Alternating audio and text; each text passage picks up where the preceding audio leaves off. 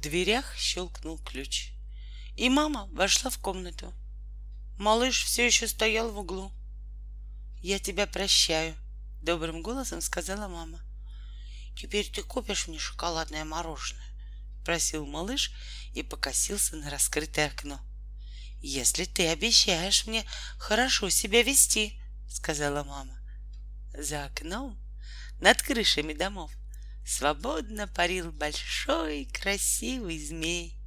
Временами порывы ветра бросали его в сторону, и казалось, что он вот-вот потеряет устойчивость и беспомощно начнет падать. Но за ним зорко наблюдал мальчуган во дворе. Не давая змею потерять равновесие, он то осторожно отпускал длинную нить, то снова наматывал ее на катушку.